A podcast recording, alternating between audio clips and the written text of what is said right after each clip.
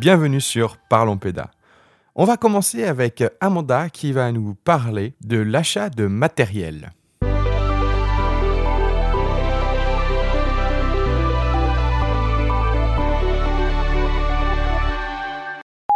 Salut Je te laisse ce petit message car c'est la honte, je n'ai pas eu le temps d'écrire une chronique, mais je voulais absolument te raconter quelque chose qui m'est arrivé. J'étais au travail et je parlais avec un collègue. On discutait des différentes quantités d'objets à envoyer sur un centre de vacances. Et là, il me sort oh, sa proposition de calculer les quantités selon la répartition filles-garçons prévue sur le séjour. C'est-à-dire s'il y a plus de filles, on envoie plus de travaux manuels. Et s'il y a plus de garçons, bah, on n'envoie pas de travaux manuels. Ok, euh, bon, mon cerveau bug est complet. Euh, J'ai une défilée d'images dans ma tête des personnes qui ben, ne correspondent pas aux clichés, des stéréotypes garçon-fille, homme-femme, euh, comme ça. Par exemple, mon mari qui pratique de la danse, ma voisine, agricultrice, euh, ma belle-sœur chef caporal pompier, le maître de l'école maternelle de ma fille, bon bref, euh, les gens bien réels qui peut-être font aussi des loisirs créatifs ou pratiquent un sport, euh, peu importe euh, leur sexe anatomique, c'était irréel. Bon bref, il fallait que je te raconte ça parce que je savais que tu serais d'accord avec moi. Gros bisous, à très bientôt. C'est au tour de Thomas de nous parler de l'hyperspécialisation précoce.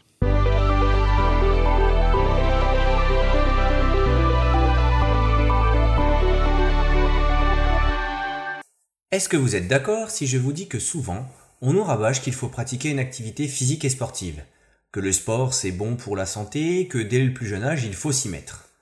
Alors faire du sport, oui, je ne vais pas dire le contraire, mais pas n'importe comment. C'est ce que l'on va voir aujourd'hui en décortiquant une notion qui apparaît en France depuis quelques années, l'hyperspécialisation précoce. Alors, qu'est-ce que l'hyperspécialisation précoce ou la surspécialisation précoce?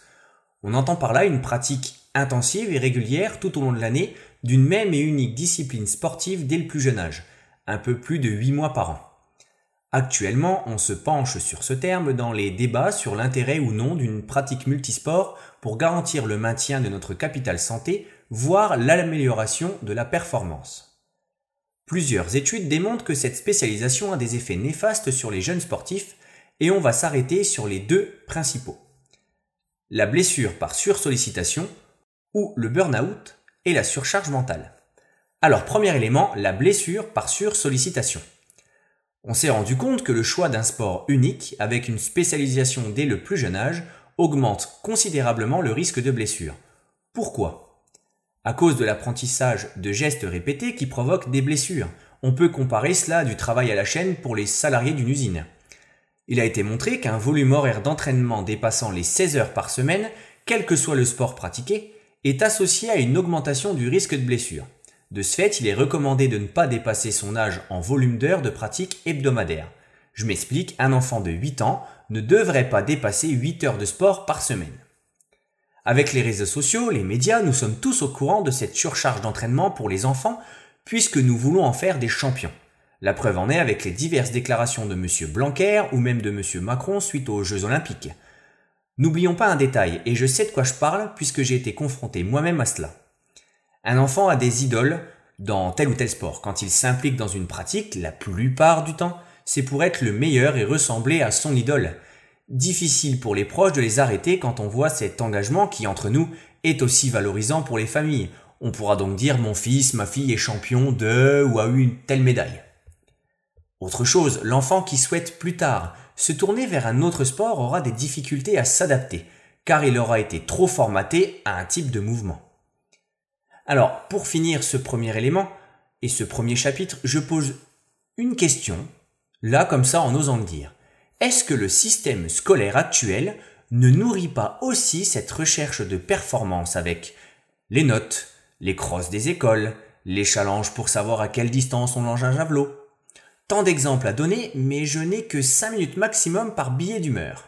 Je me lance donc sur le deuxième élément, le burn-out ou la surcharge mentale. Vous avez vu, j'ai eu du mal à le dire, la surcharge mentale. Lors d'entraînement, on cherche à ce que les enfants intègrent des réflexes, des stratégies, des gestes que l'on copie-colle avec les adultes. Le tout pour les préparer à la compétition et à la recherche d'un résultat. On accélère donc leur développement intellectuel sans respecter le rythme de croissance tant physique que mental de l'enfant. On arrive donc à un résultat où le pratiquant atteint une maturité sportive trop tôt, s'accompagnant de stress, de pression et d'isolement. Il ne pense qu'à performer, qu'à s'entraîner. Arrivé à l'adolescence ou l'âge adulte, certains athlètes entrent dans une phase de burn-out et arrêtent complètement la pratique de leur activité, même si les résultats sont au rendez-vous. Pour illustrer tout cela, je vais prendre un exemple, moi. Non pas pour être sous les feux des projecteurs, mais pour être le plus parlant possible. J'ai commencé une activité à l'âge de mes 7 ans, le hockey sur glace. À la suite de cela, je suis arrivé à un moment de ma vie à enchaîner les entraînements, plus de 20 heures par semaine sans compter les déplacements, les matchs. Je n'avais qu'une obsession, m'entraîner et monter les échelons un par un. Vous ne le voyez pas, mais je n'ai pas le gabarit propice pour ce sport et malheureusement le suivi des athlètes dans les catégories enfants ou ados, c'est pas l'idéal. Hein. J'ai commencé à avoir de plus en plus de blessures, je n'ai pas respecté les différents arrêts obligatoires pour me soigner. Dans ma tête, impossible si je voulais percer et atteindre le meilleur niveau possible. Une vingtaine d'années plus tard, je me retrouve à ne plus être motivé à pratiquer une activité et surtout mon corps ne suit plus. Il est bon à aller à la casse, comme je le dis souvent, entre des épaules en vrac, des genoux en carton, une mâchoire qui a pris des coups et des petites commotions. Ça, c'est pour l'aspect physique. Mais pour l'aspect mental, j'étais enfermé dans une routine. Le moindre échec était mal vécu et je n'avais qu'une chose en tête, la gagne. Un peu en décalage avec certains joueurs qui venaient juste pour le plaisir. On se retrouve donc isolé. Je n'ai pas forcément eu de jeunesse à profiter de mes amis puisque toujours sur la route. Mais je vous rassure, je ne regrette rien. On n'a qu'une vie et j'ai tenté ma chance. J'aurais juste voulu un accompagnement pour réussir et ne pas me tromper dans mes choix. J'ai vécu des choses extraordinaires et si je devais recommencer, je referais la même chose, mais en modifiant et en faisant quelques ajustements. Après ce petit moment nostalgie, quelques recommandations pour éviter cette hyper spécialisation précoce. Tout d'abord, vous devez observer depuis quelque temps que la plupart des fédérations sportives sont conscientes de ce problème de l'hyperspécialisation. On a donc du changement sur les méthodes d'entraînement avec l'apparition de situations de jeu, voire même l'utilisation d'autres sports. Éviter l'hyperspécialisation précoce et supprimer les classements, voilà deux principes fondamentaux d'un concept canadien, le DLTA, développement à long terme de l'athlète, qui s'explique en sept étapes. De 0 à 6 ans, l'enfant doit être actif et apprendre les mouvements fondamentaux comme sauter, attraper, courir, lancer. De 6 à 8 ans pour les filles et de 6 à 9 ans pour les garçons, les activités ont pour but de développer l'agilité, l'équilibre et la vitesse. Mais on met toujours l'accent sur l'amusement. De 8 à 11 ans pour les filles et de 9 à 12 ans pour les garçons, on va apprendre à s'entraîner. Les jeux font place à des entraînements qu'on va dire plus traditionnels mais on est toujours là pour que l'entraînement puisse être utile à de nombreuses activités, donc du multisport, et pour améliorer les compétences des enfants. De 11 à 15 ans pour les filles et de 12 à 16 ans pour les garçons, c'est s'entraîner à s'entraîner. L'accent sera mis sur le développement de la force physique et des habiletés et tactiques de base spécifiques à un sport précis. Et ensuite, on va rentrer sur s'entraîner à la compétition, s'entraîner à gagner à partir de l'âge de 15-16 ans. Voilà en quelques minutes le fléau de ce que l'on appelle l'hyperspécialisation précoce. Vous aurez compris que nous devons, dans nos accueils collectifs de mineurs et autres structures, faire découvrir le maximum d'activités sportives afin de permettre aux enfants de développer une multitude de compétences. Car oui, nous avons un rôle à jouer même si nous proposons nos classiques comme l'épervier, la balle au prisonnier ou même la tomate. En tout cas, je suis sûr que nous aurons l'occasion de débattre de tout cela avec l'arrivée des Jeux Olympiques à Paris en 2024. Dans le prochain billet d'humeur, je vais, et ce n'est pas dans mes habitudes, parler des deux déclarations politiques autour de la thématique sportive de M. Blanquer et de M. le Président, suite aux Jeux olympiques de cette année. Vous aurez le droit à un petit historique du sport en France pour comprendre pourquoi ils ont fait de telles déclarations. Eric va continuer à parler de sa vie d'éducateur spécialisé et de son public plus particulièrement.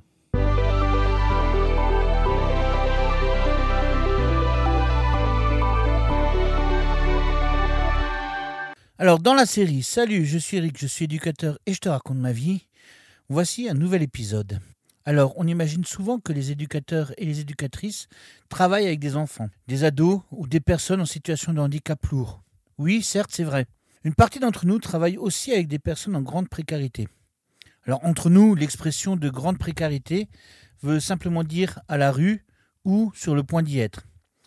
Si on vit dans un logement même vétuste, même mal isolé, mal chauffé, et qu'on n'a rien dans l'assiette, on est juste précaire. En situation de fragilité, avant la brisure, l'éclatement, mais avec des fissures partout. Dit, je m'égare. Alors tout ça pour dire que j'ai travaillé dans le secteur de la grande précarité, dans un accueil de jour, c'est-à-dire un établissement dont la fonction est d'accueillir en journée les gens qui viennent, et ce, sans conditions préalables. On avait du café, du thé, de la tisane, des tables, des chaises, bref, un endroit où on pouvait venir et se poser. On venait aussi pour rencontrer des professionnels du social, pour un accompagnement, un suivi, ou au moins pour pouvoir discuter, avoir des rapports humains, avec aussi des accès sanitaires. Euh, toilettes, douches, machines à laver, etc. En plus de cette volonté d'accompagnement pour déprécariser les personnes qui venaient, nous avions aussi le souci de commencer par faire bon accueil aux gens. Un simple bonjour, une poignée de main, un sourire. Nous avions pris très au sérieux le terme d'accueil, dans notre manière d'agir, notre manière d'être. Et un jour, à l'ouverture, emporté par la dynamique d'accueil, je lâche un Comment ça va? un peu dans l'élan du bonjour et un frein verbal qui patine un peu. Alors là, mon cerveau, en tout cas la partie consciente, s'exclame avec fracas dans ma tête. Mais quel con Ils ont passé leur nuit dehors, à ton avis, comment ils vont? Alors ce monologue s'est fait dans un quart de seconde dans ma tête, avec un huitième de seconde de retour de plein pied dans la réalité. Et mon interlocuteur qui me dit Ouh, ça va, ça va, la santé, un siège, un café, bismillah. Et les suivants qui me donnent une réponse à peu près équivalente. Alors là, je me retrouve comme de ronds flageolant d'étonnement et, d'étonnement et de surprise. J'ai cependant commencé la journée en échangeant des banalités avec des personnes accueillies euh, dans cet espace. Alors j'ai dans un premier temps eu beaucoup de mal à comprendre pourquoi mon comment ça va est si bien passé. Eh bien, après quelques années de travail et de discussion avec tout ce, tout ce petit monde, j'en suis arrivé à émettre une hypothèse. Bonjour, comment ça va? C'est un truc qu'on sort automatiquement quand on retrouve quelqu'un, un ou une collègue, au boulot, un ou une amie dans la rue, un ou une invitée en une soirée. C'est quelque chose de si banal qu'on en perd le sens. J'oserais même dire que même si on a à cœur de voir s'épanouir notre entourage, en fait on s'en fiche, un peu de savoir comment ça va. Tout comme on peut, à la fin d'une journée de socialisation, sentir qu'on a les oreilles qui s'irritent un peu de cette question réflexe. Or, les personnes en grande précarité sont loin de ces espaces de socialisation. Plus personne ne fait vraiment mine de s'inquiéter pour eux, pour elles. Bien au contraire. Tout le monde fait mine de ne plus le voir, assis sur, assis sur un sac contenant toute sa fortune de briques et de brocs, et les derniers lambeaux d'une société de consommation. À leur approche, les attentions s'évaporent et les regards s'esquivent. Une chose est sûre, quand on est à ce point banni de la vie sociale, un comment ça va sonne comme un cri de ralliement.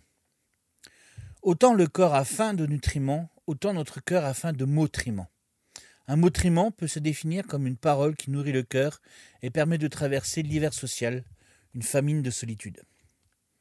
Il est des situations où ce qui est banal, même le banal tellement ordinaire qu'il agace, suscite l'envie et devient un besoin vital pour quelqu'un qui en est privé. Un regard, un sourire, trois mots échangés, c'est peu, c'est pas si mal déjà. Peut-être quelques centimes qui glissent. C'est trois fois rien, mais si tout le monde s'y met, au moins une fois, c'est déjà quelque chose. Peut-être qu'à ce moment, on pourra se dire que des humains qui ne sont propriétaires que d'un bout de trottoir, pour le temps ils l'occupent, c'est inadmissible. Alors on pourra voir que notre société est profondément injuste et que toute riche qu'elle soit, la fortune devient le seuil de la misère. En fait, tout au long de notre vie, les banalités, même celles qui se répandent le plus, ont leur place dans nos rapports sociaux.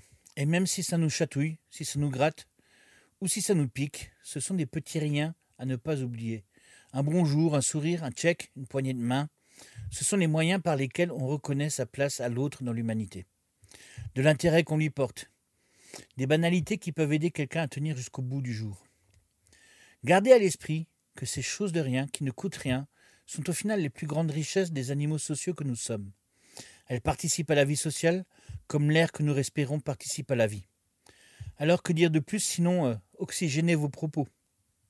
Britney va nous parler du rapport entre la culture et le langage.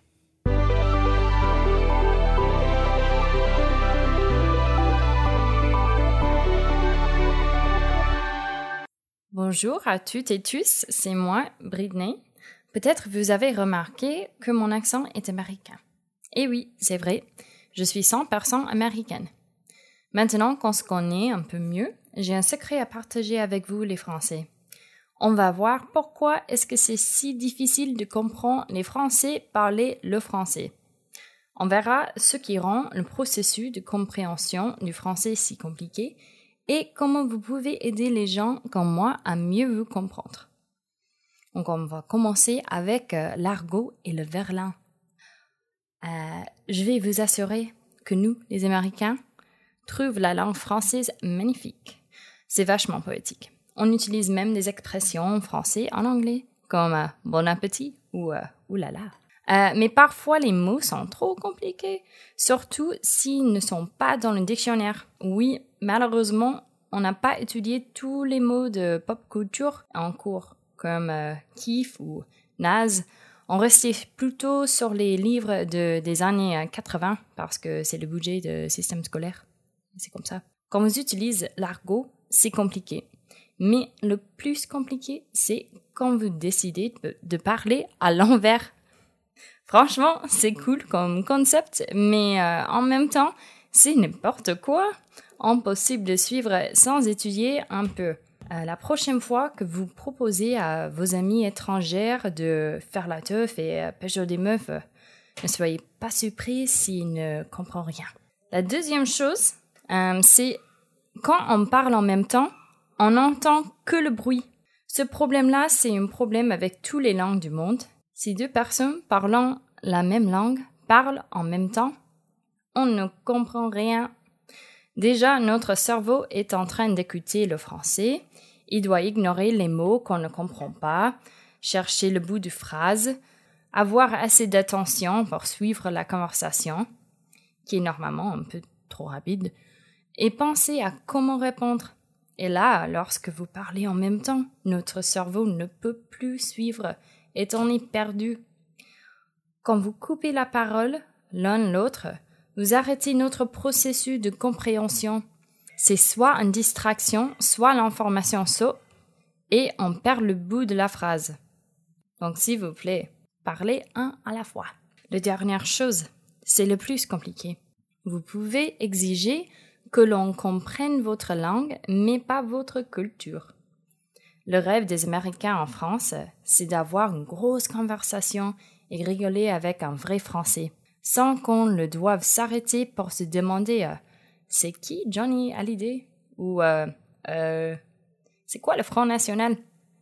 Ou pire lorsque vous parlez de nos jours heureux ou d'un autre film français. À la honte. En étudiant la langue française, les études de culture ont été un peu ratées. C'est dommage, mais on fait ce qu'on peut. On connaît l'histoire, un peu les systèmes, mais généralement, on ne connaît ni la musique d'avant, ni les anciens films. Comme vous ne connaissez pas les règles de football américain. Les conversations culturelles sont le pire parce que on veut partager des souvenirs avec vous, mais ce ne sont pas des souvenirs partageables. Et on aimerait partager des souvenirs avec vous. Alors aujourd'hui, euh, le dossier du jour, c'est la musique. Et pour cela, alors, euh, ben, j'ai un peu changé euh, la, voilà, le, le, dossier ou la manière de faire le dossier, puisque euh, cette fois-ci, j'ai invité Fred. Bonjour Fred. Hello, comment vas-tu? Ça va, ça va et toi? Eh ben écoute, tout va bien. Alors, avant, avant d'attaquer le dossier, est-ce que rapidement tu peux te présenter? Alors voilà, je m'appelle Fred Fiefé, comme ça vous savez tout. Je suis musicien, professeur de musique piano, guitare, ukulélé.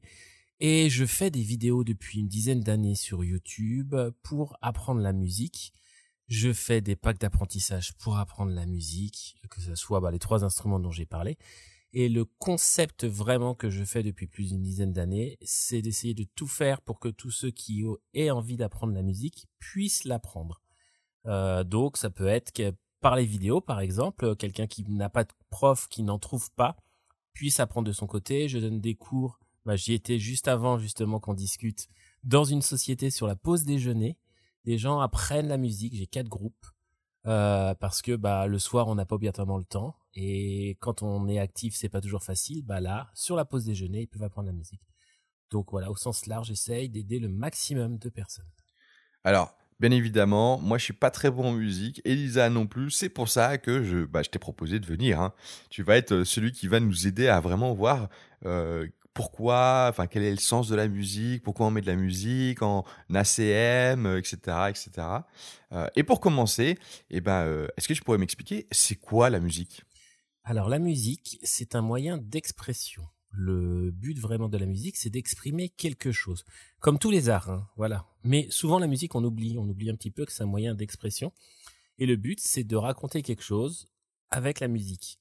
Euh, L'avantage de la musique par rapport à un langage, type euh, la langue, le français, c'est que ça va être quelque chose qui va être vraiment universel. Il a, on a remarqué que euh, bah, de n'importe quel pays, l'évolution de la musique s'était fait vraiment de la même manière. Après, ça s'explique hein, physiquement, c'est l'histoire de fréquences. Donc les fréquences, bah, il y a des interactions entre elles. Et après, on va pouvoir l'exprimer physiquement aussi. Mais euh, voilà, la musique, c'est un langage et c'est universel. Une musique qui sera triste, tout le monde la comprendra triste. Donc c'est vraiment un moyen d'expression. Et c'est vrai que pour parler des enfants ou des gens en général, euh, il y a des gens, ils vont avoir le verbe en expression, c'est-à-dire un enfant qui va s'exprimer très bien, qui va raconter des blagues, qui va parler beaucoup. Il y en a, ça va être le sport, leur moyen d'expression, ça va être plutôt le côté physique.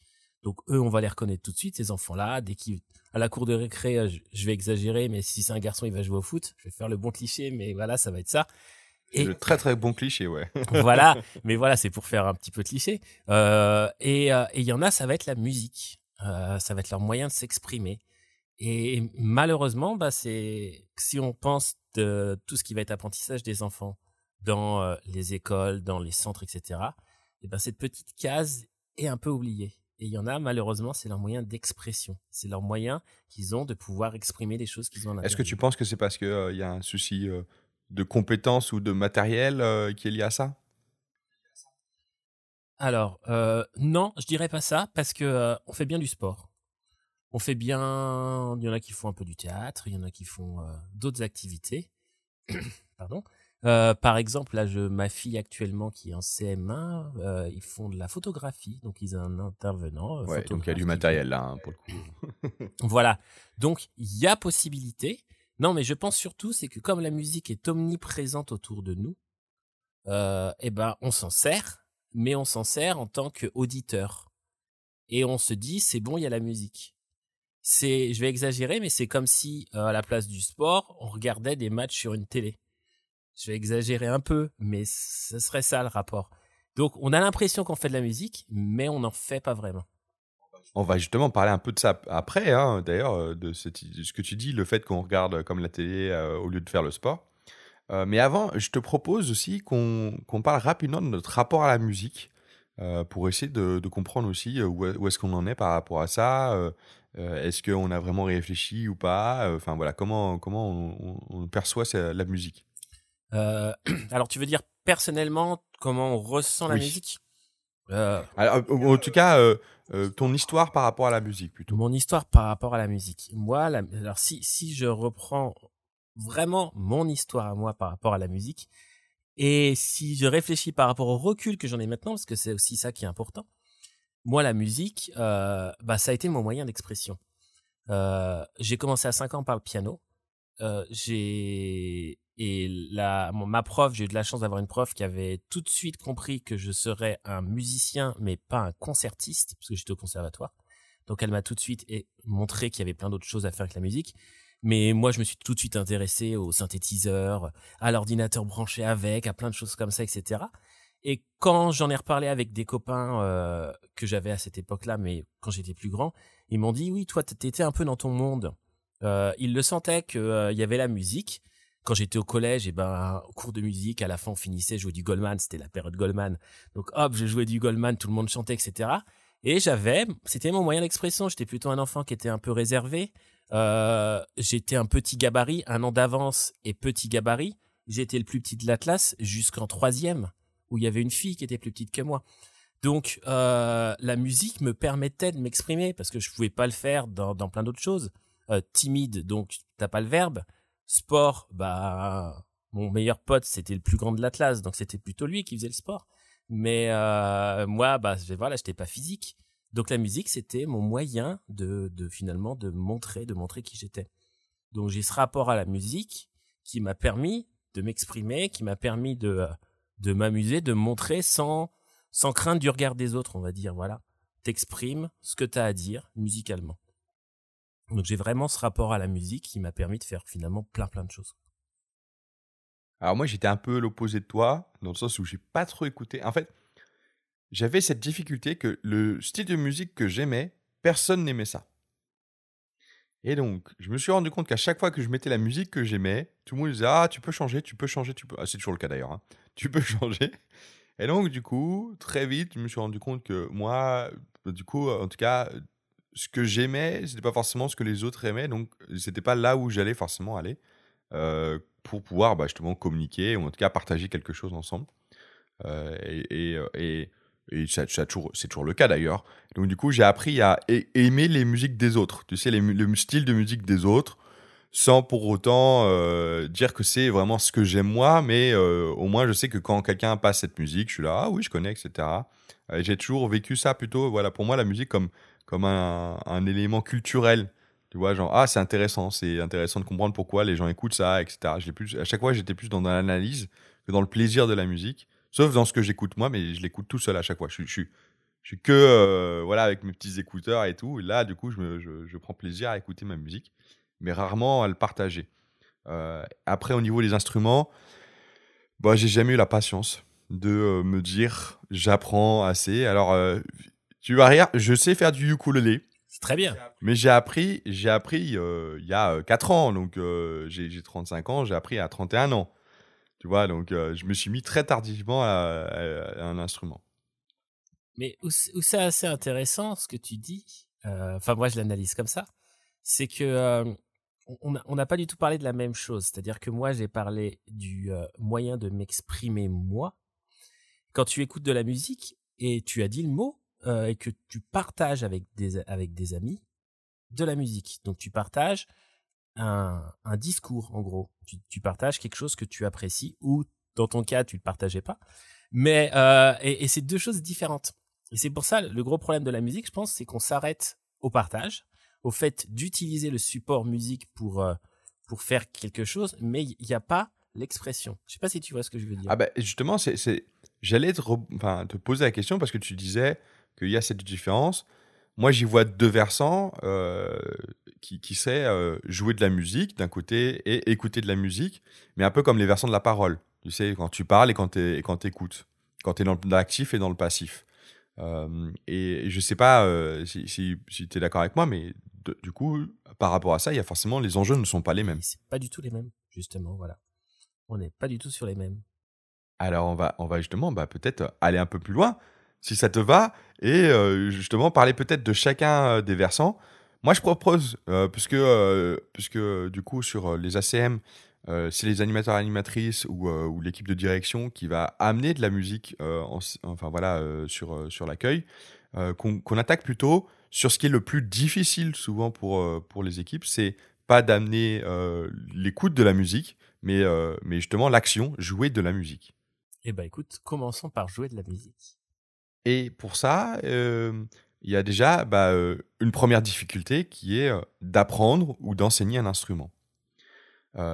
Et, je pense que ça, tu, es d'accord puisque c'est sûrement ce que tu fais principalement. Hein, c'est voilà que c'est quelque chose qui est clairement un enjeu, un enjeu, voilà, un fondamental sur sur la question de l'action. mais quels sont les objectifs? Pourquoi à un moment on apprend ou on enseigne d'un instrument de musique? Alors, je vais, j'aime bien faire souvent des, des rapports avec des images pour que ça soit compréhensible et ça, ça va être le même rapport, on va dire, que pour le sport pourquoi à quel moment on va décider de faire du rugby euh, avec euh, des enfants, pourquoi on va décider de euh, donc si on ou sinon pourquoi on va décider de faire de la cuisine avec eux, bah pourquoi on va décider de faire de la musique? Et eh ben c'est pour s'exprimer, c'est pour exprimer quelque chose. Faut pas qu'il y ait d'autre chose que ça. On, on, on est vraiment dans de l'expression, on est vraiment dans de l'apprentissage. Et faut pas qu'il y ait de rapport, euh, on va dire, technique vraiment pur. Lorsqu'on fait faire du sport à des enfants euh, dans, des, dans, des, dans des centres ou des choses comme ça, on cherche pas un niveau professionnel. On va chercher un rapport. Euh, il va y avoir des, des choses qu'on va vouloir transmettre. Et c'est ces choses-là qui vont être les plus importantes. Qui savent bien jouer ou pas bien jouer. L'essentiel, c'est qu'ils aient acquis quelque chose et qu'ils ont progressé. Tu valides. On est à peu près d'accord que c'est ça. Oui, après, euh, ce que tu dis, c'est où est-ce qu'elle est la limite? Quand est-ce qu'à un moment on se dit, ben, on n'est pas dans la technique, mais en même temps, il faut quand même, enfin, on a appris quelque chose, et, euh, et inversement, quoi. Oui. Et, et, et, tout le problème de la musique, c'est justement, on a tous un avis sur la musique euh, qu'on n'a pas dans, dans, dans, tout le reste. Si on prend tout le reste, que ce soit un sport et que vous, il y a un apprentissage d'un sport précis, il va y avoir une grosse partie des enfants qui vont peut-être pas le connaître, certains qui vont le pratiquer, mais il va y avoir une grosse méconnaissance globale et on va leur expliquer comment ça se passe. Si on prend la musique, tout le monde écoute de la musique, tout le monde, euh, tous les jours, on entend de la musique. Donc on va pas du tout avoir le même rapport et c'est ça qui va donner son exigence, malheureusement. Dire qu'on va avoir envie de tout de suite atteindre quelque chose qu'on euh, qu'on entend. Ça, c'est l'objectif que se donnent les adultes. Tu penses pas que tu penses pas que les enfants ils se, ils se... parce que je me rappelle quand j'étais gamin justement j'avais jamais la patience parce que quand je commençais l'instrument j'arrivais pas à aller jusqu'à euh, faire la musique euh, du moment. Alors je vais distinguer deux choses. Je vais distinguer euh, les apprentissages euh, vraiment.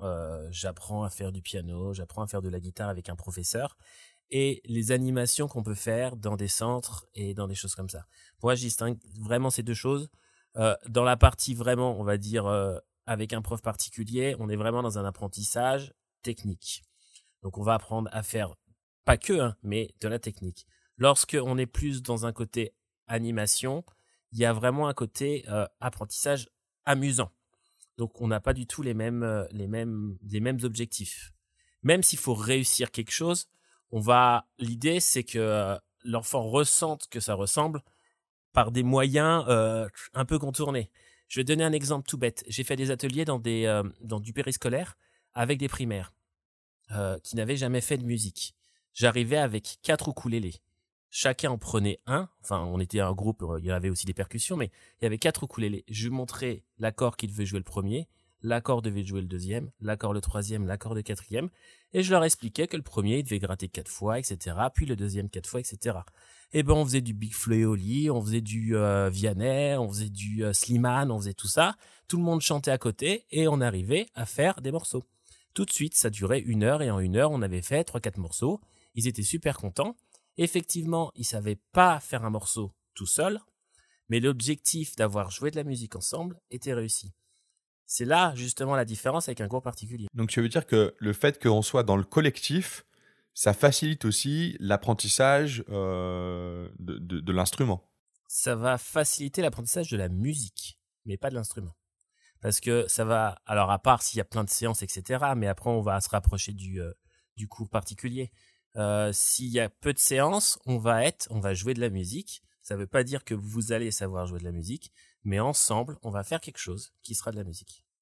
Est-ce que pour toi aussi, les animateurs et animatrices doivent savoir utiliser les instruments qui sont euh, du coup euh, à, présents euh, durant ces animations Alors, bon, il y a un minimum syndical. Hein. Qui sera. C'est quoi? C'est quoi ce minimum syndical? Le minimum syndical, c'est de concevoir que la musique c'est du rythme et que c'est pas des notes. La base de la musique c'est le rythme. Et donc, à partir du moment où le rythme fonctionne, la musique fonctionne même si elle est un peu fausse. Donc, le, le, le minimum syndical, c'est d'avoir le sens du rythme. ah. La manipulation, euh, elle peut se faire voilà, on apprend un peu où positionner euh, les doigts sur euh, les euh, les cinq six accords principaux à l'ukulélé. Si, si je reste sur cet exemple-là, euh, c'est pas très compliqué, ça se fait en quelques semaines, on sait le faire. On montre et après on fait chef d'orchestre, tout le monde en rythme et ça peut fonctionner. Et après pour pour continuer là-dessus, il y a par exemple les instruments colorés de chez Fuso, les beaux moqueurs, les cloches, les, euh, sortes de xylophones avec les couleurs. Là, limite, on suit les codes couleurs et on s'éclate avec. Voilà, il y a des moyens de faire des choses avec des, les, plus petits par exemple où on peut voilà cette couleur c'est pas un do c'est rouge alors on donne l'information c'est do en même temps eux ils se souviennent de rouge et petit à petit ils se souviennent de do aussi et, et voilà et ça leur permet de pouvoir actionner des notes de musique sans vraiment savoir jouer mais c'est vrai que voilà s'il y a un animateur qui joue un peu de musique ça va aider franchement quand même donc tu dis à minima connaître le rythme ressentir le rythme ressentir le rythme. Et donc, du coup, à partir de ça, si on a les instruments, puis qu'on sait ressentir le rythme, normalement, on peut déjà proposer euh, des ateliers musique. Bah, enfin, déjà, il y a des choses qui se font. Hein. Il y a des, il y a des percussions corporelles.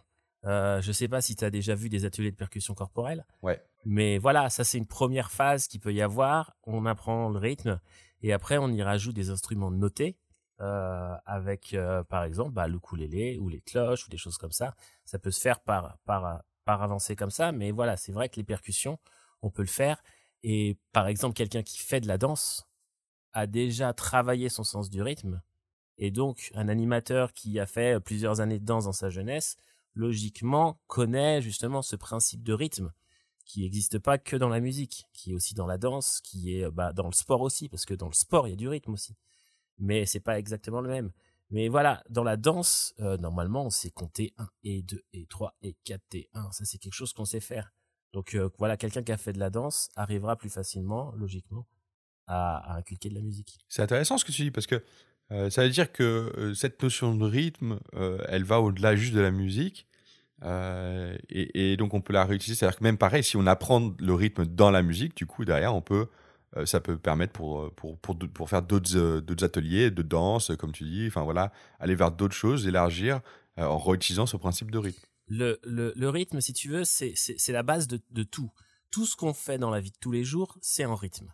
On se réveille globalement à la même heure, on se couche globalement à la même heure, on a des journées qui sont calquées à peu près sur les mêmes modèles.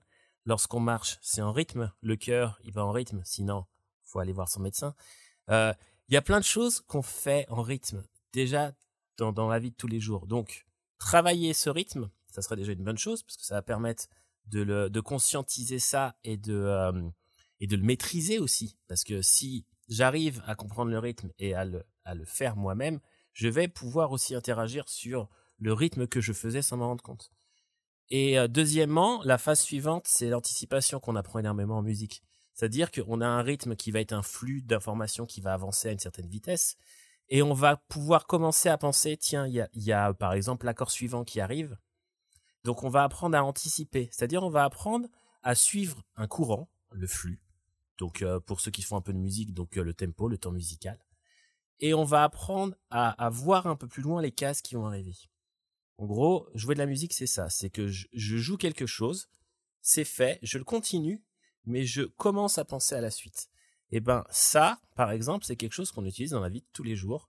Et si par exemple quelqu'un est chef de projet, euh, il, si il a fait de la musique, il va avoir facilement cette, cette capacité de euh, pouvoir être dans son projet, mais de pouvoir, en voyant la, la deadline, il va pouvoir anticiper les choses parce qu'il l'aura fait en musique. Il aura appris à le faire en musique.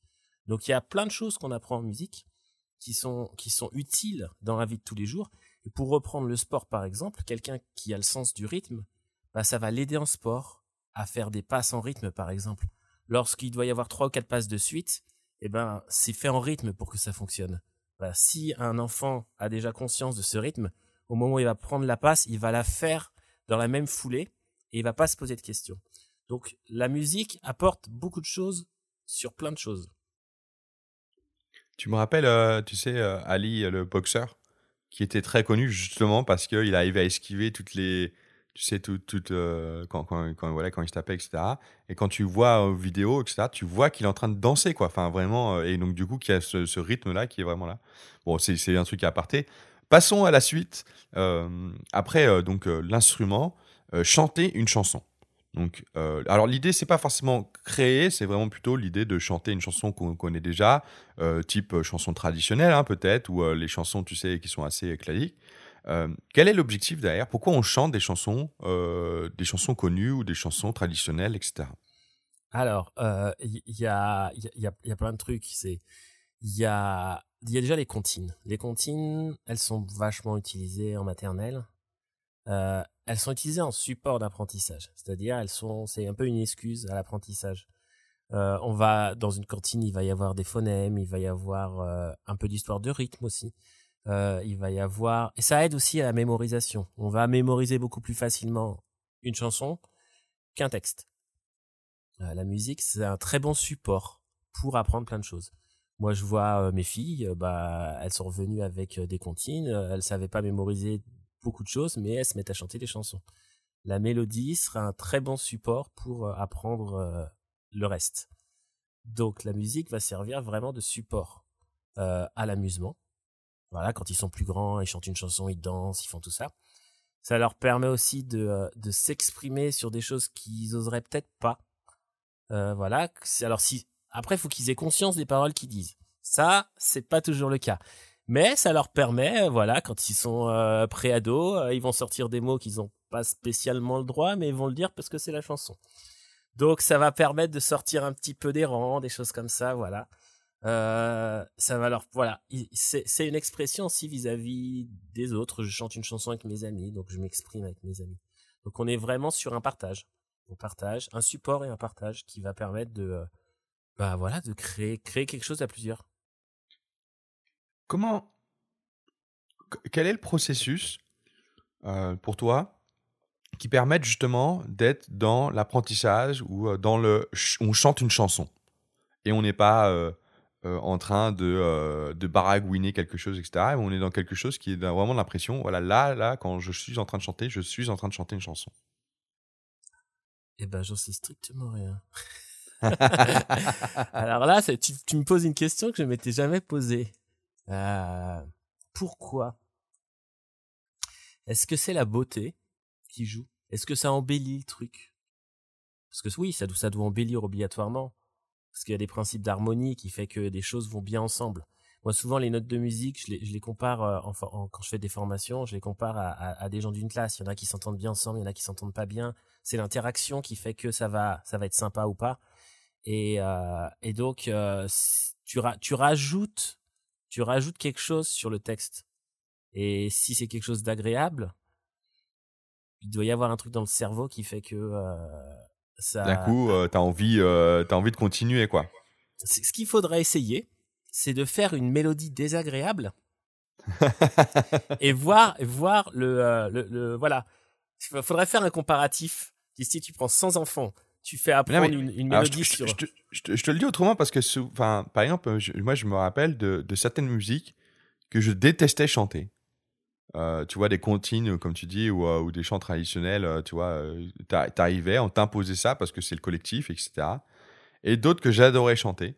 Et inversement, j'en avais d'autres qui adoraient chanter ma, tu vois, la, la, la, la, comptine que moi je détestais, et inversement détestaient, détestaient ce que j'écoutais. Après, tu sais, c'est, on est d'accord que c'est une question de goût. Mais qu'est-ce qui fait qu'à un moment, on, est en, on est en train de se dire, collectivement, tu vois, on va essayer de s'approcher de quelque chose où bah, les gens, l'ensemble du groupe apprécie, tu vois, de chanter et que c'est pas l'inverse. L'ensemble du groupe qui se dit, oh là, qu'est-ce qu'on est en train de chanter, c'est pourri, quoi. Mais, mais après, si tu veux, je, pense qu'il y a vraiment, euh, faut vraiment prendre le côté expression en amont. Euh, il y a des chansons qu'on n'aime pas parce que on, les, on, on les comprend pas, ou on n'a pas l'habitude. Ou inversement, il y a des chansons qu'on déteste au début et à force de les avoir écoutées, on se dit ouais allez, ça passe, euh, etc. Ou des chansons qu'on redécouvre euh, complètement différemment plus tard parce qu'on les avait pas compris. Je pense que vraiment pour faire apprécier une chanson, il faut la comprendre. C'est rigolo parce que je me posais exactement ça. Je me disais si tu écoutes la même chanson, alors on va parler de l'écouter plus tard, mais c'est pareil pour chanter, je pense. Si tu écoutes la même chanson une fois, si tu la réécoutes juste derrière, t'as pas envie tu sais, il y a un truc d'un coup, elle était très agréable alors que tu attendais. Euh, et je pense que c'est pareil, tu vois, quand tu as envie de chanter, tu te dis, ah là, on va chanter cette chanson. Tu as ce truc qui va arriver avant de chanter la chanson qui fait que ça te donne envie, qui, qui donne du plaisir. Tu sais, l'anticipation, justement, le, plaisir de se dire, on va chanter ça. Et puis après, on se dit, bon, on rechante exactement la même chanson. Et là, oh, fait chier. Enfin, tu vois, là, euh, c'est moins fun. Ah oui, non, mais c'est ouais, clair. C'est, mais il y a vraiment ce côté plaisir ou pas, ce qui fait qu'on mémorise. Hein. Voilà, quelque chose qu'on n'aime pas, on va le mémoriser aussi. Euh, donc je pense que vraiment, si c'est faut faut qu'il y ait un, une plus-value. La musique, faut qu'elle amène une plus-value. faut qu'elle amène quelque chose de plus. Si la musique, on s'en contrefout complètement de ce qui passe, je pense qu'on mémorise pas. Si on déteste, on va mémoriser. Si on adore, on va mémoriser. Et si c'est neutre, je pense que ça passe. Bah, les musiques d'ascenseur, hein. Voilà, il y a rien de plus neutre qu'une musique d'ascenseur. Je pense qu'elles sont faites pour pas être mémorisées et mémorisables.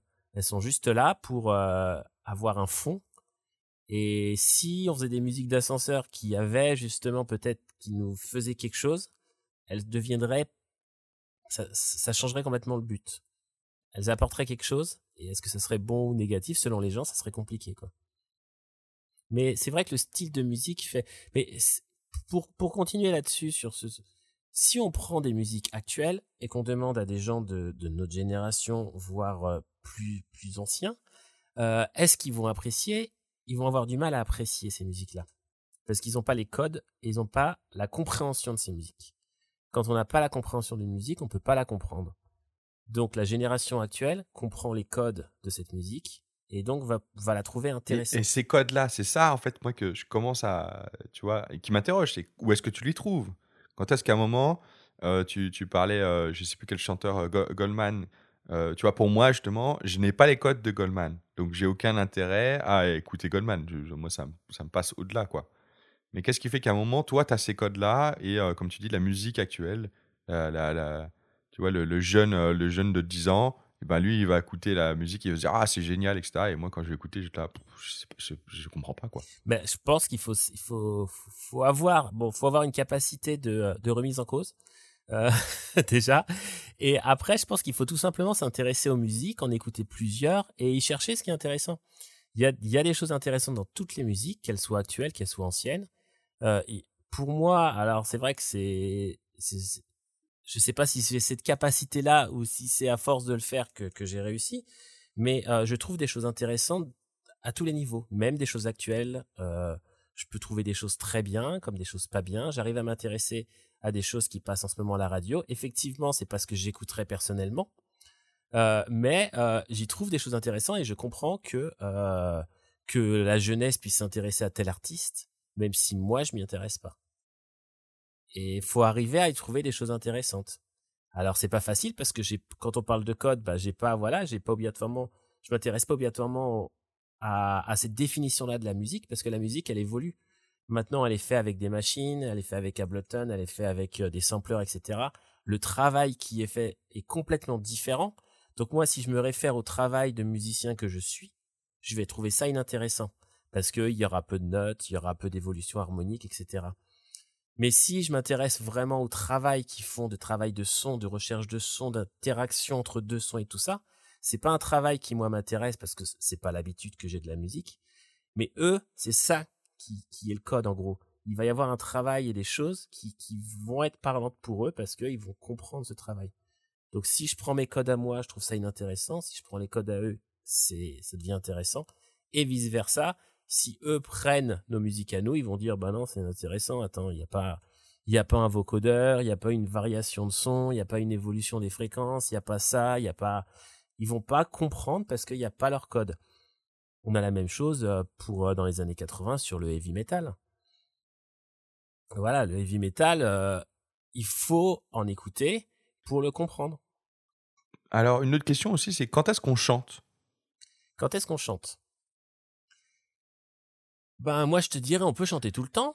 Eh, alors c'est plus est-ce que tu penses que c'est plus intéressant de chanter? Alors c'est vraiment sur quelque, chose, quelque chose qui peut être qui peut être considéré comme trivial mais au final qui quand même a son intérêt sur euh, sur tu vois euh, ta volonté de chanter, c'est est-ce que par exemple le matin ou le soir ou après manger, avant manger, est-ce que ou est-ce qu'on est sur quelque chose qui peut être ritualisé, etc.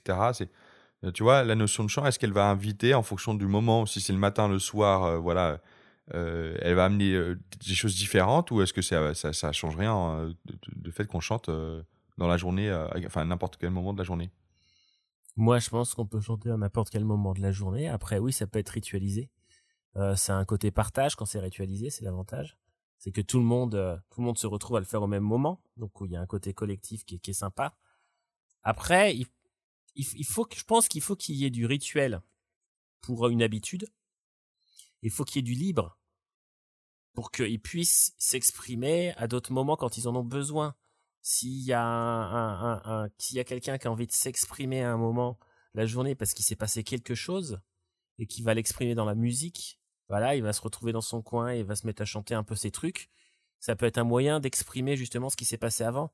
Donc, si on le, euh, si on le borne trop, euh, on peut se retrouver au mauvais moment.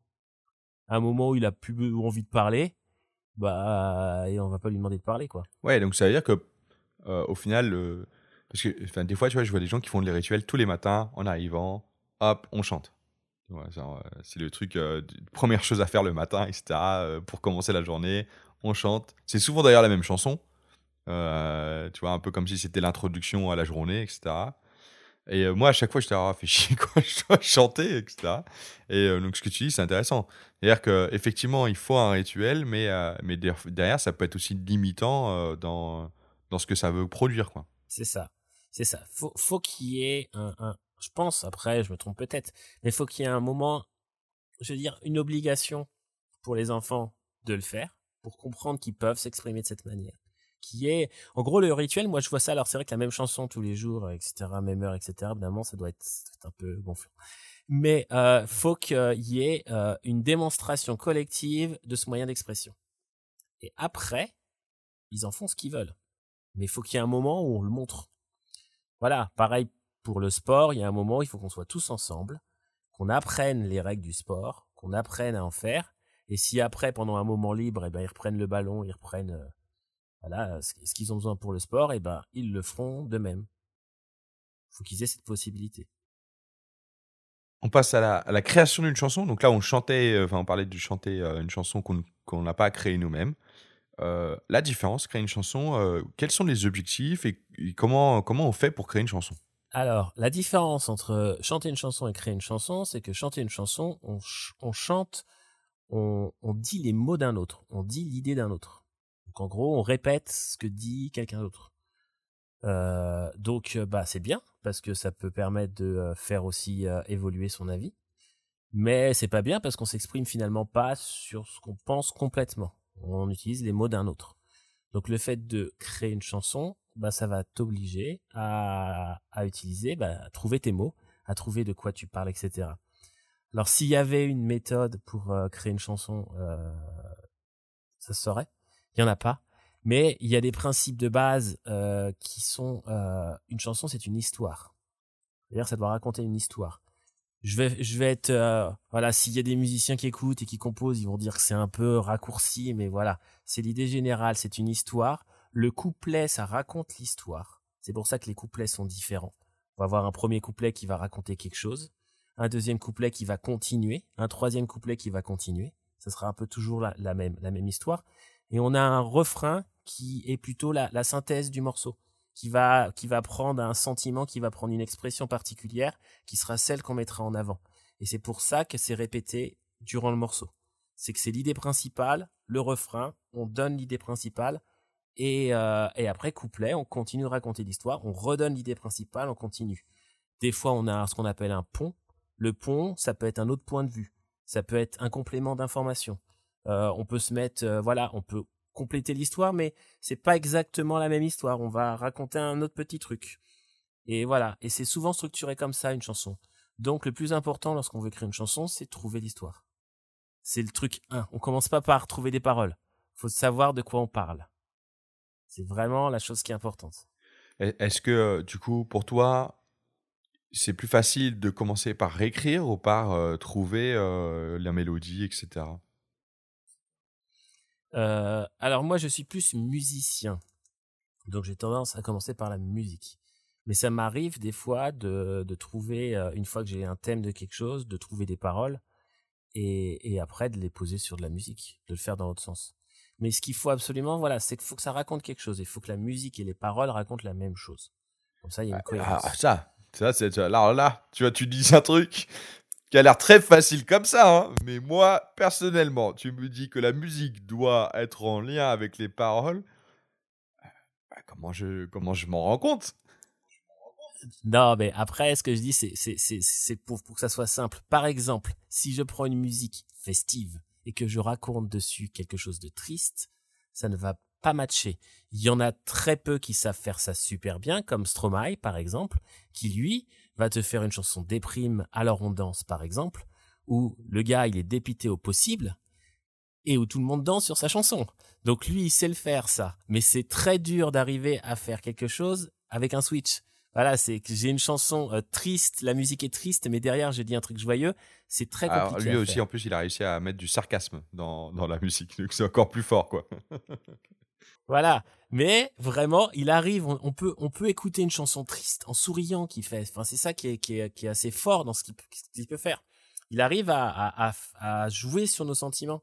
Donc ça, on commence pas par ça. Non, non. Ça, c'est très très dur à faire. On va plutôt prendre une musique. Si on veut faire un texte joyeux, on va prendre une musique plutôt joyeuse. Si on veut un texte triste, on va prendre une musique triste. Et quand je dis on prend une musique, il existe des musiques dispo sur Internet. On peut utiliser ça comme base on trouve quelque chose qui nous plaît, et derrière, on va y poser des paroles. Hein. On peut tout à fait le faire comme ça. Ah tiens, c'est pas bête ça. Donc ça veut dire, genre, je peux aller sur YouTube, euh, mettre, euh, je sais pas, mélodie, euh, mélodie de rock, écouter quelques-unes, puis derrière, après, merde, nous, on est, on est avec les jeunes, hein, c'est pas comme si on allait produire derrière, essayer de revendre le truc, etc. Donc du coup, c'est assez facile de trouver des mélodies pour pouvoir derrière chanter dessus. Bah, les guitaristes utilisent beaucoup ce qu'on appelle des backing tracks. C'est des bandes son pour apprendre à improviser. Et les backing tracks, il y en a mais des des, des, millions sur sur YouTube. Donc on trouve un backing track qui nous plaît et hop derrière on peut on peut raconter des trucs. Et après avec un petit Audacity, on peut s'amuser à couper si on a besoin de faire un couplet refrain ou des choses comme ça. Mais on n'a pas besoin d'être compositeur, euh, d'être musicien pour pour faire ça. Il y a même des euh, des, des, des, logiciels où on fait juste des glissés glisser déposer pour euh, pour faire la musique. On choisit la batterie on choisit le clavier on fait ça. Et le truc qui joue à notre place. Il y a des trucs qui existent qui permettent de simplifier euh, la vie euh, des des futurs musiciens. Non c'est franchement maintenant il y a des trucs c'est vachement bien. Moi j'utilise Logic. Il y a plein de boucles qui sont qui sont dedans. Si je veux je peux mettre une batterie une basse un clavier et j'ai un truc qui sonne déjà. J'ai glissé trois trucs quoi alors maintenant, voilà, donc j'ai les outils, donc j'ai la mélodie, euh, j'ai fait le texte, etc. Ma chanson est faite avec euh, mes, mes, jeunes, etc. Qu'est-ce que j'en fais après de cette, euh, cette chanson qu'on a créée ensemble? Eh ben, on peut faire plein de choses. Hein. Après, l'idée, c'est, enfin, ce qu'il faut, c'est que bah, les enfants puissent ensuite le faire écouter à d'autres personnes, parce qu'ils ils expriment quelque chose, en gros. Alors le plus important, je pense, ça reste les parents, parce que c'est vrai qu'en tant que parent, bah, on connaît l'autre enfant à la maison le fait de découvrir ça, ça peut permettre de mieux le connaître aussi. Donc euh, ça peut, voilà, ce qu'il faut, c'est c'est faire écouter la musique, c'est c'est porter un message. La même manière dont on, enfin moi je me souviens quand j'étais jeune, on avait fait un concours euh, de, on devait faire un dessin, un poster qui était dans la ville pour la sécurité routière. Voilà, euh, même principe quoi. La musique elle est faite selon ce qu'elle dit. Et ben comment on peut s'en servir, comment on peut véhiculer le message au niveau de la ville, au niveau de tout ça, en fonction de du sujet qu'on a choisi. Si on choisit un sujet euh, qu'on a envie de, bah, de faire découvrir à d'autres personnes, bah, voilà, on le fait découvrir. Avec les problèmes de droit d'auteur qu'il peut y avoir, mais bon, voilà, après, ça, c'est en fonction de si tu as piqué la mélodie à quelqu'un ou pas. voilà, c'est ça. Euh, mais au, final, je, te rejoins bien. Euh, c'est un peu dommage de derrière d'avoir fait la musique et puis derrière en faire quoi. L'idée c'est quand même peut-être qu'il y a un travail à faire qui est déjà aussi de mémoriser derrière la création, parce que je pense qu'il y a un processus. Hein, on a créé la musique, mais est-ce qu'on s'en rappelle derrière de cette musique qu'on, vient de chanter? Donc peut-être déjà de, pratiquer à plusieurs reprises. Maintenant qu'on l'a fini, de s'assurer que tout le monde la connaît par cœur, euh, comme tu dis, hein, comme, quand tu chantes une chanson de quelqu'un d'autre. Mais cette fois-ci, c'est celle du groupe. Euh, et, euh, et puis derrière, euh, effectivement, euh, une démonstration. Alors, euh, après, moi, je suis pas très fan de, tu sais, de, il faut, de faire, en, gros, de réfléchir. le risque, quand tu, tu sais, quand tu dis, bah, il faut la montrer aux autres, c'est que derrière, tu dis, quand tu proposes aux enfants, on fait une musique, c'est on fait une musique parce qu'on va faire un spectacle, on fait une musique parce que, tu vois, on veut le montrer aux parents. Et donc, du coup, en fait, au final, le, le, fait de faire la musique, elle, elle va plus pencher vers euh, la volonté de, d'exprimer, euh, tu vois, euh, d'exprimer quelque chose pour les enfants, mais plutôt dans un objectif de montrer quelque chose. Et, et cette balance-là, pour moi, je trouve qu'elle est toujours un peu limite-limite. Effectivement, pour moi, je pense, que, comme je te rejoins bien, il faut qu'à un moment, quand, quand il y a une création de musique, elle s'exprime quelque part. mais c'est pas le but de la création de la musique. Et donc, du coup, euh, il faut pas le, le voir dans le sens opposé aussi. Ah non, bah après, il n'y a pas d'obligation que la musique sorte de l'endroit où elle a été créée. Elle peut tout à fait rester euh, la possession de ceux qui l'ont créée. Euh, mais maintenant, si je me vois en tant que parent, ma fille ferait une chanson euh, dans son école, bah, j'aurais envie de l'entendre. Franchement, j'a- j'aurais envie d'entendre ce qu'elle a fait, euh, ce qu'ils ce qu'ils- ce qu'ils ont dit, tout ça. Donc c'est voilà. De ce- Mais t'as pas, mais il n'y a pas d'obligation de te la, te la, te la montrer. Ah non. Tu vois, c'est pas parce que toi, tu as envie de l'entendre que c'est important. Parce que, et, et c'est. j'en- J'entends bien ce que tu veux dire, tu vois. C'est-à-dire que du coup, tu te dis derrière, euh, tu veux voir le résultat de ce qui est en train de se faire. euh, tu veux prendre du plaisir à connaître un peu ce, qu'elle- ce qui se passe dans, dans sa vie euh, à un autre espace que, euh, que celle où tu es avec elle. Mais, mais par contre, elle, elle n'a pas cette obligation de te montrer ce qu'elle fait. Ah non, ah non, elle a pas, mais c'est un peu, ça peut être comme un, un carnet secret là. Elle peut avoir écrit des trucs, elle veut pas que je le lise, bah elle a le droit. Euh, la musique, euh, si elle a raconté des trucs qu'elle veut pas que j'entende, bah elle a le droit aussi. C'est exactement ce que tu viens de dire, c'est exactement ça. C'est elle si elle a envie de dire des choses qu'elle n'a pas envie de te dire, elle, a tout à fait le droit. Et je pense que c'est quand tu réfléchis, enfin tu, poses vraiment le problème du pourquoi on fait, euh, tu sais, pourquoi on crée le morceau. Et si on te dit que c'est pour le montrer aux parents, et ben tout de suite, les enfants ne vont pas du coup dire les mêmes choses dans la musique que si tu dis non, non, non, non, on ne va pas forcément le montrer aux parents, on n'est pas obligé. On décidera après. Déjà, on crée la musique. Et après, on verra ce qu'on en fait. Faut éviter les facteurs limitants. C'est ça. C'est l'expression. Ah ouais. On passe à écouter de la musique Ou est-ce que tu as d'autres choses à, à- peut-être à rajouter sur, euh, sur la jouer de la musique que j'ai oublié? Alors juste, juste en deux secondes, c'était plutôt créer une chanson. C'est bien, on était dans créer une chanson. Oui, oui, oui. ça? Ouais. Euh, dans créer une chanson, donc euh, faut trouver une histoire. Après, une fois qu'on a le thème, donc le thème de l'histoire, si c'est des petits conseils que je vais te donner pour créer une chanson. Euh, après, ce qu'il faut, c'est demander aux enfants de, de donner toutes les idées possibles, imaginables qu'ils ont sur ce thème, et vraiment des idées. Par exemple, si c'est les vacances, et ben c'est euh, la route avec les parents, euh, les glaces au bord de la plage, tous ces trucs-là. Et après, on référence toutes ces idées, toutes ces idées. Et l'idée après, ça va être de les regrouper ensemble, les idées, euh, pour pouvoir les mettre en couplet. Et en prenant, par exemple, le premier couplet, ça va être un regroupement de certaines idées qui vont être cohérentes. Et après, je vais exagérer, mais chaque phrase du couplet peut être, ben, on peut utiliser une idée. Donc ça va permettre d'avancer petit à petit. Ça, ça va éviter de partir dans tous les sens, euh, pas savoir trop quoi dire. Ça va permettre de partir d'un côté vraiment macro où on a le thème. Après, on va voir toutes les idées, on va regrouper les idées, ça va nous permettre de faire des couplets, etc. En faisant comme ça, c'est vachement plus simple de d'écrire des paroles avec euh, avec euh, un groupe, vraiment. Quand on est tout seul, on peut se mettre à débiter les lignes les unes à la suite des autres. Mais quand on est plein, c'est compliqué et ça va aussi aider les enfants parce qu'on va faire à chaque fois juste, euh, voilà, trouver vos idées, c'est quoi les vacances pour vous? Et hop, ils vont faire plein de trucs. Tiens, on va essayer de voir celles qui vont ensemble. Ah bah il y a celle-là, celle-là qui vont ensemble, etc. Hop, on les met. Tiens, bah comment on pourrait dire ça? Bah c'est facile, on a déjà les idées. Il suffit juste de trouver des phrases qui riment et là c'est tout de suite plus simple. Donc voilà, si vous voulez faire euh, une chanson, ce modèle-là fonctionne pas mal. Euh, Tu viens enfin de me donner le secret de la création d'une chanson. Parce que moi, personnellement, j'y arrive pas trop à la base, mais je vais essayer. Je vais essayer ce que tu viens de proposer. Euh, et je, te, je, te, je te ferai retour euh, là-dessus. Mais, mais du coup, merci. Et merci de me donner enfin le secret. Parce que je n'ai jamais percé ça pour l'instant. C'est le secret. Mais après, moi, quand j'écris un morceau, je ne fais absolument pas ça. Non, après, j'ai bien, j'ai bien compris qu'il y a plein de manières de faire, mais en connaître au moins une, tu vois, c'est chouette. Voilà. Mais en collectif, ça, ça marche très bien. Pour l'avoir déjà fait, ça marche très bien. Donc, euh, on passe à écouter de la musique. Allons-y. Euh, et ben, je te propose déjà d'e- d'expliquer un peu pourquoi. Enfin, tu en plus, tu disais, la musique est omniprésente, elle est partout, on l'entend partout. Mais du coup, pourquoi on écoute de la musique? Ben, on va revenir parce que si ça, ça, ça, ça- on nous dit quelque chose, donc ça nous intéresse. Voilà, pourquoi on parle, pourquoi on discute, pourquoi on s'exprime, ben pourquoi on écoute de la musique. La musique, c'est vraiment un langage. Donc on a, euh, on, nous dit quelque chose, on nous donne une information, et comme on, finalement notre journée, ça va être récupérer beaucoup d'informations. Avec les yeux, ben on va voir plein de choses qui vont se passer, on va entendre des bruits, on va entendre tout ça, et on nous rajoute quelque chose, une information qui est jolie.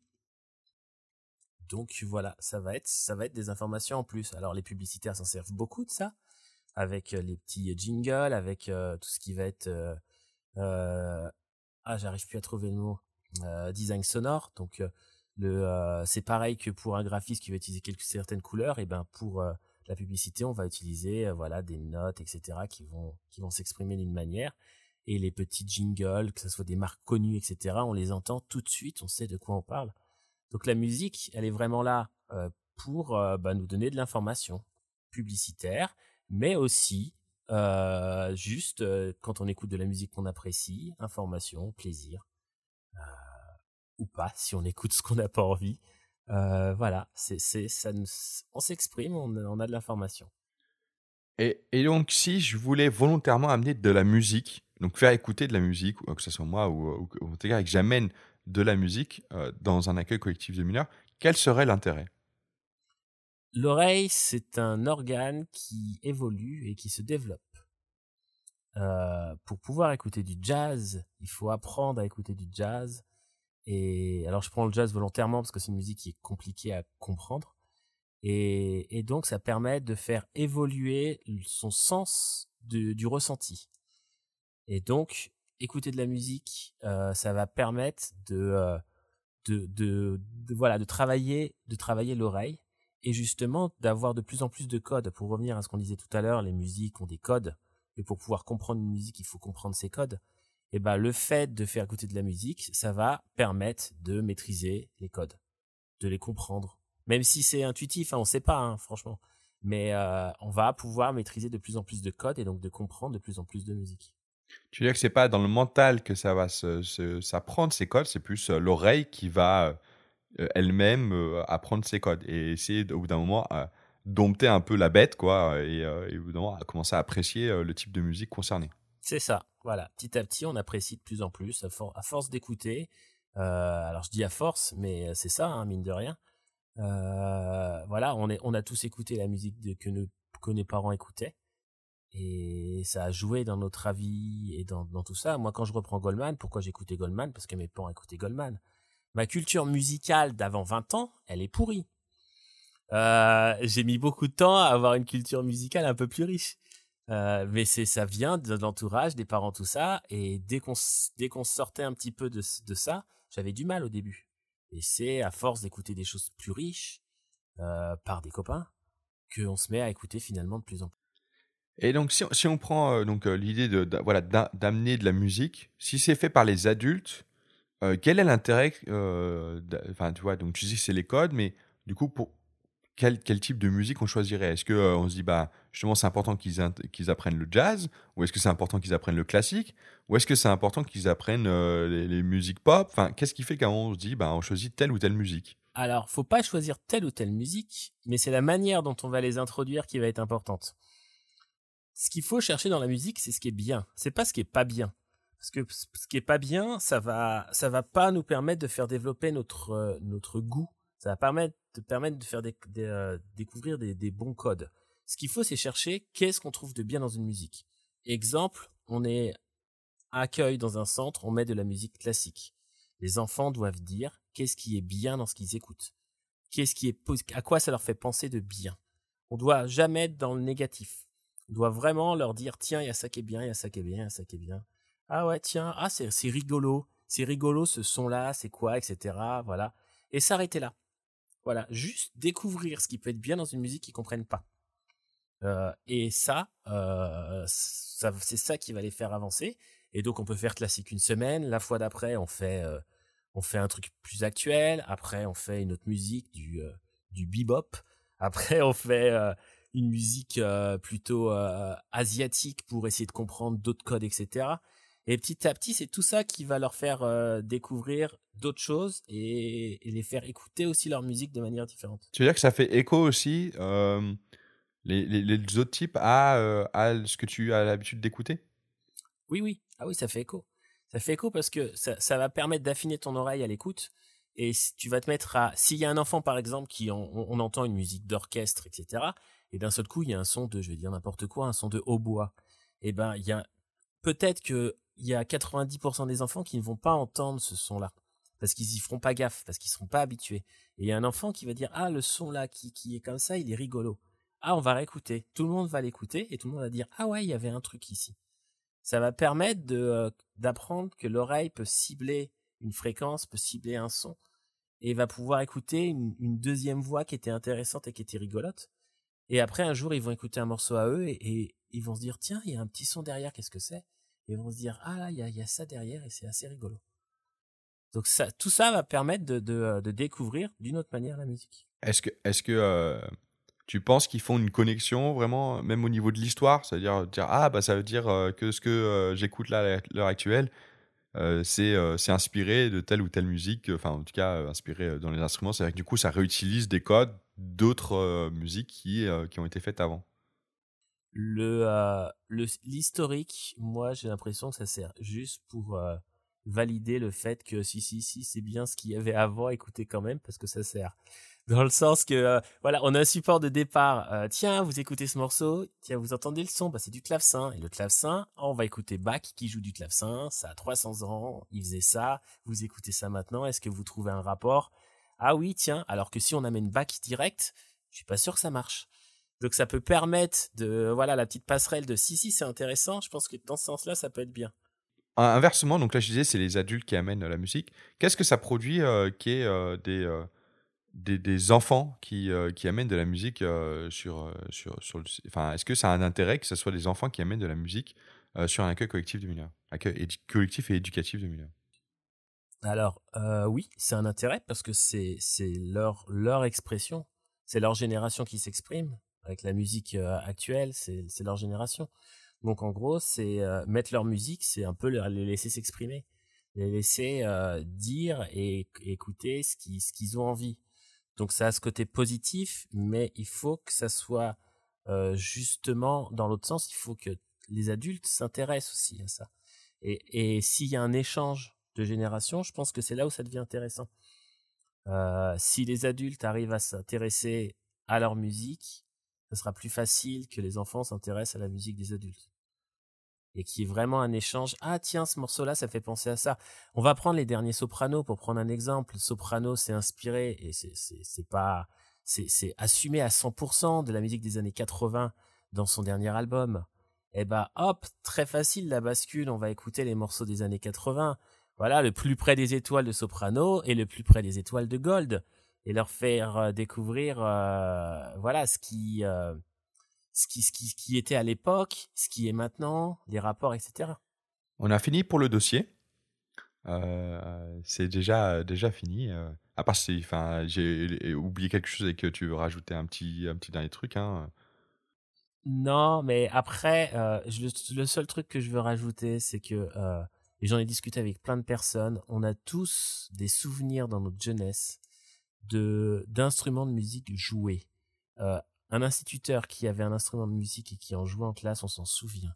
Un animateur qui avait un instrument de musique et qui euh, en jouait, on s'en souvient. Moi, je me souviens beaucoup et je me souviens des chansons qu'on avait appris en classe de neige.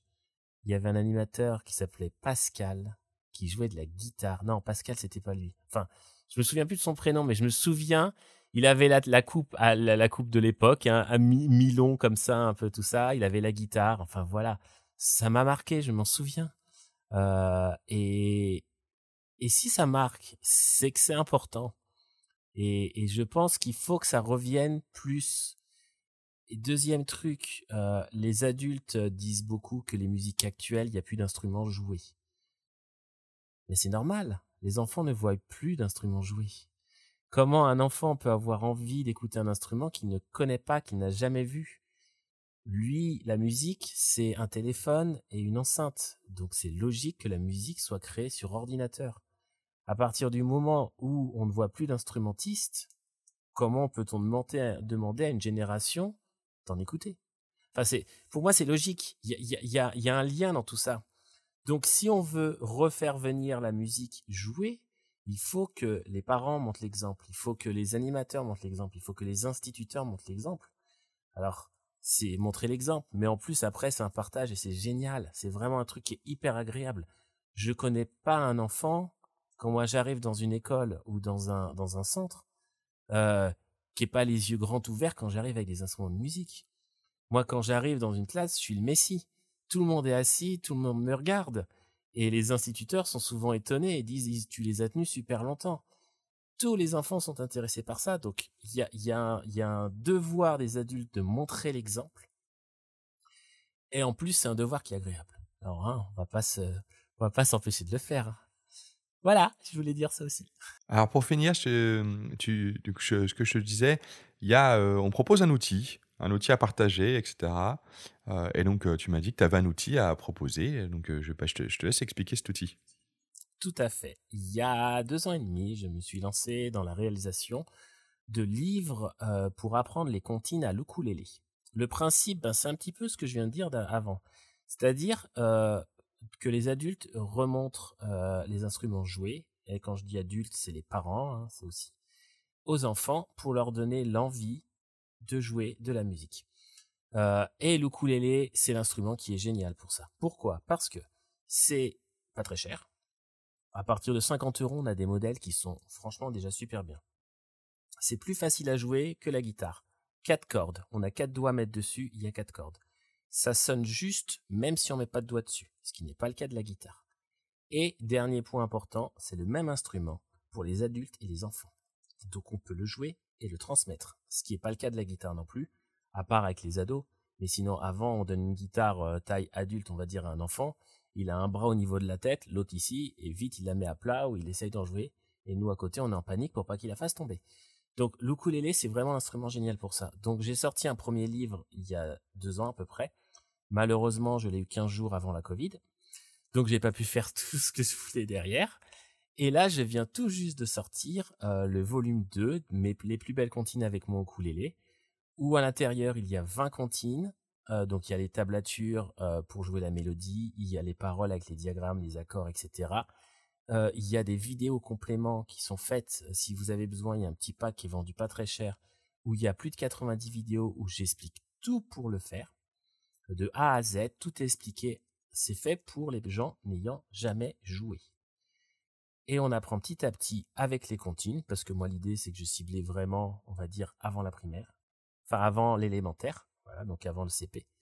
Euh, mais euh, voilà, ça permet de d'apprendre à jouer et je forme aussi des instituteurs avec dans mon coin. Euh, l'exemple que je vais donner juste, un instituteur a commencé en septembre les cours à la fête des mères euh, l'année en cours, euh, il a offert aux mamans un CD avec des chansons chantées par la classe et par l'enfant. Chaque maman avait son enfant sur des chansons et lui à côté avec le ukulélé. Après 3-4 mois d'entraînement. C'est des choses qui sont réalisables. Voilà. Et je pense que les mamans ont dû être super contentes de recevoir un CD comme ça. Quoi. Donc c'est un, un, bon exemple. Voilà, c'est des supports qui sont faits pour euh, apprendre seul. On fait pas des trucs de dingue, hein. voilà. Je vais pas vous dire que vous allez devenir le meilleur joueur du monde, mais vous allez avoir de quoi vous amuser. Où est-ce qu'on, euh, comment, enfin, si je veux le commander, comment je fais? Alors, euh, ben, sur mon site ukulele-facile.fr.